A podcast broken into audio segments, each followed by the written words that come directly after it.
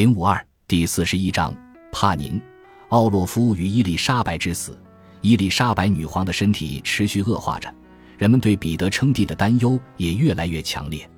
随着战争的继续，彼得就越发肆无忌惮地宣扬着自己对俄国的仇恨与鄙夷，以及对普鲁士的支持。他那位日渐衰弱的姨母已经无力打起精神剥夺他的继承权了。他开始在大庭广众之下谈论起继位后自己将推行的改革。首先，他要结束对普鲁士的战争；待两国达成和解后，他还要转而联合腓特烈，共同对付俄国当前的盟国奥地利与法国。最终，还将代表荷尔斯泰因动用俄国的军力对丹麦发动战争，夺回后者于1721年从公国抢占到的领土。对于休妻并迎娶伊丽莎白·沃伦佐娃的打算，彼得也毫不掩饰。彼得竭尽所能地支持着腓特烈。为了让腓特烈了解到伊丽莎白女皇主持的秘密作战会议，他将自己打听到的俄方统帅部的作战计划悉数透露给了腓特烈。消息首先被交到新上任的英国驻圣彼得堡大使罗伯特·基斯爵士的手中。基斯爵士在将消息附在呈递给伦敦方面的外交报告中，他会吩咐信使取到柏林，在柏林的同僚及英国驻普鲁士大使会在邮包被发往白厅之前，将彼得的信函抄送一份给腓特烈。通过这种方法，普鲁士国王经常赶在俄军前线指挥官之前获悉俄方统帅部的作战计划。彼得几乎毫不掩饰自己出卖俄国女皇军队。国家及其盟国的行为，法国与奥地利大使都对俄国总理大臣抱怨连连。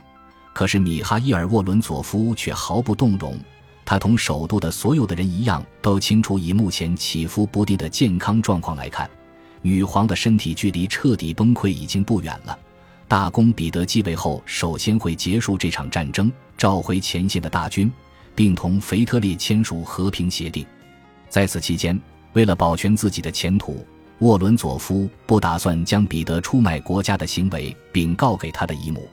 然而，俄国军方对皇太子的鄙夷与憎恨与日俱增，就连罗伯特基斯爵士都不得不承认，彼得之所以有如此举动，一定是疯了。如果说这些认识普遍存在于皇家禁卫军与其他部队中，那么对于这个通敌卖国的男人，奥洛夫五兄弟的仇恨就更加强烈了。格里高利奥洛夫心中的怒火尤其炽烈。倘若彼得被迫退位，女大公将面临怎样的命运？同彼得一样，叶卡捷琳娜也出身于德意志家庭，可是她在俄国已经生活了十八个年头，而且已经皈依了俄国东正教，还为俄国生下了小继承人。他本人对俄国别无二心。奥洛夫五兄弟随时随地都在扩散着这些情况。他们在战友中深得人心，痛恨彼得，同时又心甘情愿为叶卡捷琳娜付出。这一切都成了叶卡捷琳娜夺取皇权的保证。伊丽莎白女皇决意挫败普鲁士与腓特烈。当初出于对俄奥协定的尊重，她决定参战。现在她一心想要看到战争的结束。战争眼看就要结束了，腓特烈麾下的人马已经不再是欧洲最骁勇善战的一支军队。奥地利人与俄国人获得了充足的战地经验，腓特烈的兵力日渐缩减，胜利的希望对他来说也越来越渺茫了。一七五九年八月二十五日的库勒斯道夫战役表明，战争的结束指日可待。在柏林以东五十里地打响的这场战役中，将近五万普鲁士大军在三百门大炮的辅助下，对据守有利地势的七万九千名俄国官兵发动了攻击。腓特烈的步兵义无反顾地冲向阵脚稳固、防御有力的俄军，直到夜幕降临时，战斗才宣告结束。结果，库勒斯道夫一役让腓特烈遭受了七年战争中最为惨重的损失，普鲁士大军只剩下丢盔弃甲、抱头鼠窜的力气了。尽管俄军也损兵折将一万六千人，但他们给普鲁士造成了一万八千人的伤亡。普鲁士国王本人也失去了两匹坐骑，口袋里装的纯金鼻烟壶还弹飞了一颗子弹。当夜，腓特烈在给柏林一位密友的信中写道：“原本四万八千人的大军，现在所剩只有不到三千人马，其他所有的人都四散逃命去了，我已无法管束部下。柏林须得自己做好防范。此一役不至为一场灾难，我将在劫难逃。我手头没有后备兵力，坦白说，我相信我们已经全军覆没了。翌日清晨，一万八千名将士拖拖拉拉地回到了国王身边。然而，四十七岁的君主还是陷入了深深的绝望中。他带着伤痛给自己的亲弟弟亨利亲王写了一封信：“我的麻烦在于双脚，一只膝盖和左手都犯起了风湿病，而且几乎一直高烧不退，已经八天了。”俄军取得大捷的喜讯令远在圣彼得堡的伊丽莎白女皇龙颜大悦，同时，她也接受了俄军遭到重创的悲惨消息。一七六零年一月一日。就在库勒斯道夫战役结束四个月后，女皇对奥地利大使说：“我有意让战争继续下去，始终忠诚于我的盟友们，哪怕要我变卖一半的珠宝和裙子都可以。”在德意志前线指挥作战的彼得·萨尔蒂科夫将军没有辜负女皇的期望。1760年，俄军跨过了奥德河，哥萨克骑兵长驱直入柏林，在腓特烈的都城里盘踞了三天三夜。怀孕的迹象日益明显起来，叶卡捷琳娜过起了隐居生活。她宣称，丈夫在大庭广众之下，几乎按照皇家规格给情妇以礼遇，这令她感到羞愤不已。凭着这套托词，使叶卡捷琳娜保守住了怀孕的秘密。大公告诉外人自己没有履行丈夫的职责，叶卡捷琳娜便再也不可能宣称新生是彼得的孩子了。为了不给彼得抛弃他的口实。叶卡捷琳娜必须隐瞒怀孕的消息。她一直穿着宽大的裙子，裙摆下还织着裙撑，从早到晚缩在自己的扶手椅中，闭门不出，也拒绝会客。伊丽莎白女皇的秘密却没能保守得如此严密。尽管女皇已经下令不得将自己的健康状况透露给大公夫妇，她自己也在竭力地掩饰着疾病对容貌造成的损害。惨白的面色，超重的身体。浮肿的双腿，这些全都隐藏在胭脂与银色的袍子下面。彼得急于听到姨母逝世的消息，对于这一点，女皇已经有所觉察，但是她已经精疲力竭了，再也无力打破自己的承诺，将皇位继承权转交给保罗。体力与精力最多只允许他从床上爬起来，拖着衰朽的身体走到沙发或者扶手椅跟前，最后。讨得女皇恩宠的伊凡舒瓦洛夫也无法继续抚慰女皇的心灵了，似乎只有前人难宠，很有可能也是她的丈夫阿列克谢拉祖莫夫斯基陪在病榻前，用温柔的乌克兰摇篮曲安抚她的时候，她才能平静下来。时间一天天过去了，伊丽莎白女皇对俄国的未来失去了兴趣，对自己周围的人情事理也越来越漠然了。她很清楚自己大限将至。伊丽莎白女皇的痛苦让欧洲的局势陷入了僵持阶段，所有的目光都落在这间病室里。战争的去向悬于一个女人与死神所做的抗争上。一七六一年年末，对于盟国来说，最大的希望就是御医们能将俄国女皇的寿命延长六个月，如有可能，甚至十二个月，直至腓特烈彻底失去元气为止。私下里，腓特烈的确承认自己气数已尽。普鲁士为之苦苦奋斗了五年的事业，眼看就要大功告成了。然而，一旦俄国大公彼得的登基被拖延上几个月，那他对普鲁士国王及其全盘计划的支持就都失去了意义。不能出现这种情况。一七六一年十二月中旬，所有的人都知道伊丽莎白女皇命不久矣。彼得肆无忌惮地向达什科娃公主宣布说，他的姐姐伊丽莎白沃伦佐娃将成为新王妃。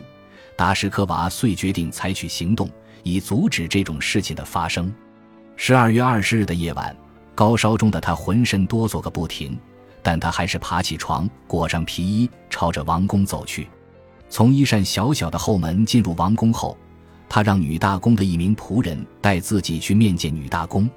此时，叶卡捷琳娜已经躺下了，还未等公主开口，叶卡捷琳娜就说。说话之前，先上床来暖和暖和你自己吧。达什科娃在回忆录中记下了这一晚的谈话。他告诉叶卡捷琳娜女皇，只剩几天甚至几个钟头的生命，他再也无法忍受叶卡捷琳娜前途未卜的局面了。对于自己的安全，你有什么打算吗？或者采取过什么措施吗？公主问道。叶卡捷琳娜深受感动，同时也感到了警觉。她将手摁在了达什科娃的胸口上，说：“我对你感激不尽，但是我要告诉你，我没有任何打算。”也不想做什么打算，无论出现何种状况，我都得勇于面对。对达什科娃来说，女大公的被动情绪是不可接受的。他对女大公说：“夫人，如果您无可作为，那您的朋友们将为您而战。我有足够的勇气和热情去唤起他们。下令吧，给我指示吧。”在叶卡捷琳娜看来，这样的忠心过于出格。在时机尚不成熟的时候，这种举动只会招惹来麻烦。此时，奥洛夫的确可以集合起部分禁卫军，但是在毫无准备的情况下，他的人手根本不足以成事。或许还没等他们做好准备，这个情绪激动、不太可靠的少女就已经把他们暴露给外人，让他们身临险境了。天哪，公主，可别把自己置于险地！倘若你为了我遭受不幸，那我会后悔一辈子的。叶卡捷琳娜正在安慰这个冲动的来访者时，对方突然打断了她。达什科娃亲了亲叶卡捷琳娜的手，向她保证说自己不能继续谈下去了，以免惹来危险。两个人拥抱了一下，然后达什科娃便站起身，如同来时那样风风火火地离去了。由于兴奋，他甚至没有注意到叶卡捷琳娜已经怀孕半年了。两天后。即十二月二十三日这一天，伊丽莎白女皇出现了重度中风。围在病床前的御医一致认为，这一次不会再出现康复的希望了。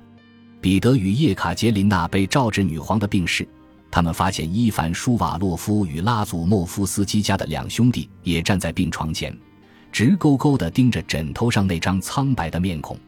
终于，女皇恢复了神智。但他没有显示出更改皇位继承人的意向，他要求彼得向他保证照顾好保罗。彼得非常清楚，姨母一句话可以立他为帝，自然也可以一句话就废了他。于是他应承下了姨母的要求。女皇还嘱咐他要保护好阿列克谢拉祖莫夫斯基与伊凡舒瓦洛夫。对于守在床前的叶卡捷琳娜，他没有留下任何交代。寝室外的前厅与走廊里人满为患。这时。女皇的告诫神父西奥多杜比扬斯基也赶来了，在弥散着熏香和药剂的空气中，他开始准备举行临终前的仪式了。几个小时后，女皇派人去请现任总理大臣米哈伊尔沃伦佐夫。这位总理大臣称病没有到场。其实，阻止沃伦佐夫前来向女皇告别的，并非是因为生病，他担心自己的露面会冒犯到皇太子，从而促使皇太子疏远他。在圣诞节的清晨，伊丽莎白女皇要求杜比扬斯基神父为自己朗读东正教的临终祷告词。神父读毕，女皇要求他继续读了一遍。接着，他对房间里的所有的人都表示了一番祝福，然后依照东正教的惯例请求在场的所有的人宽恕他。圣诞节这一天，即十二月二十五日，在将近下午四点的时候，伊丽莎白女皇辞世了。几分钟后。议会议长尼基塔特鲁别茨科伊拉开了寝室的两重大门，向一直等在外面的众人宣布道：“伊丽莎白·彼得罗夫娜女皇陛下已长眠于主的怀抱，愿上帝保佑我们仁慈的君主彼得三世皇帝。”本集播放完毕，感谢您的收听，喜欢请订阅加关注，主页有更多精彩内容。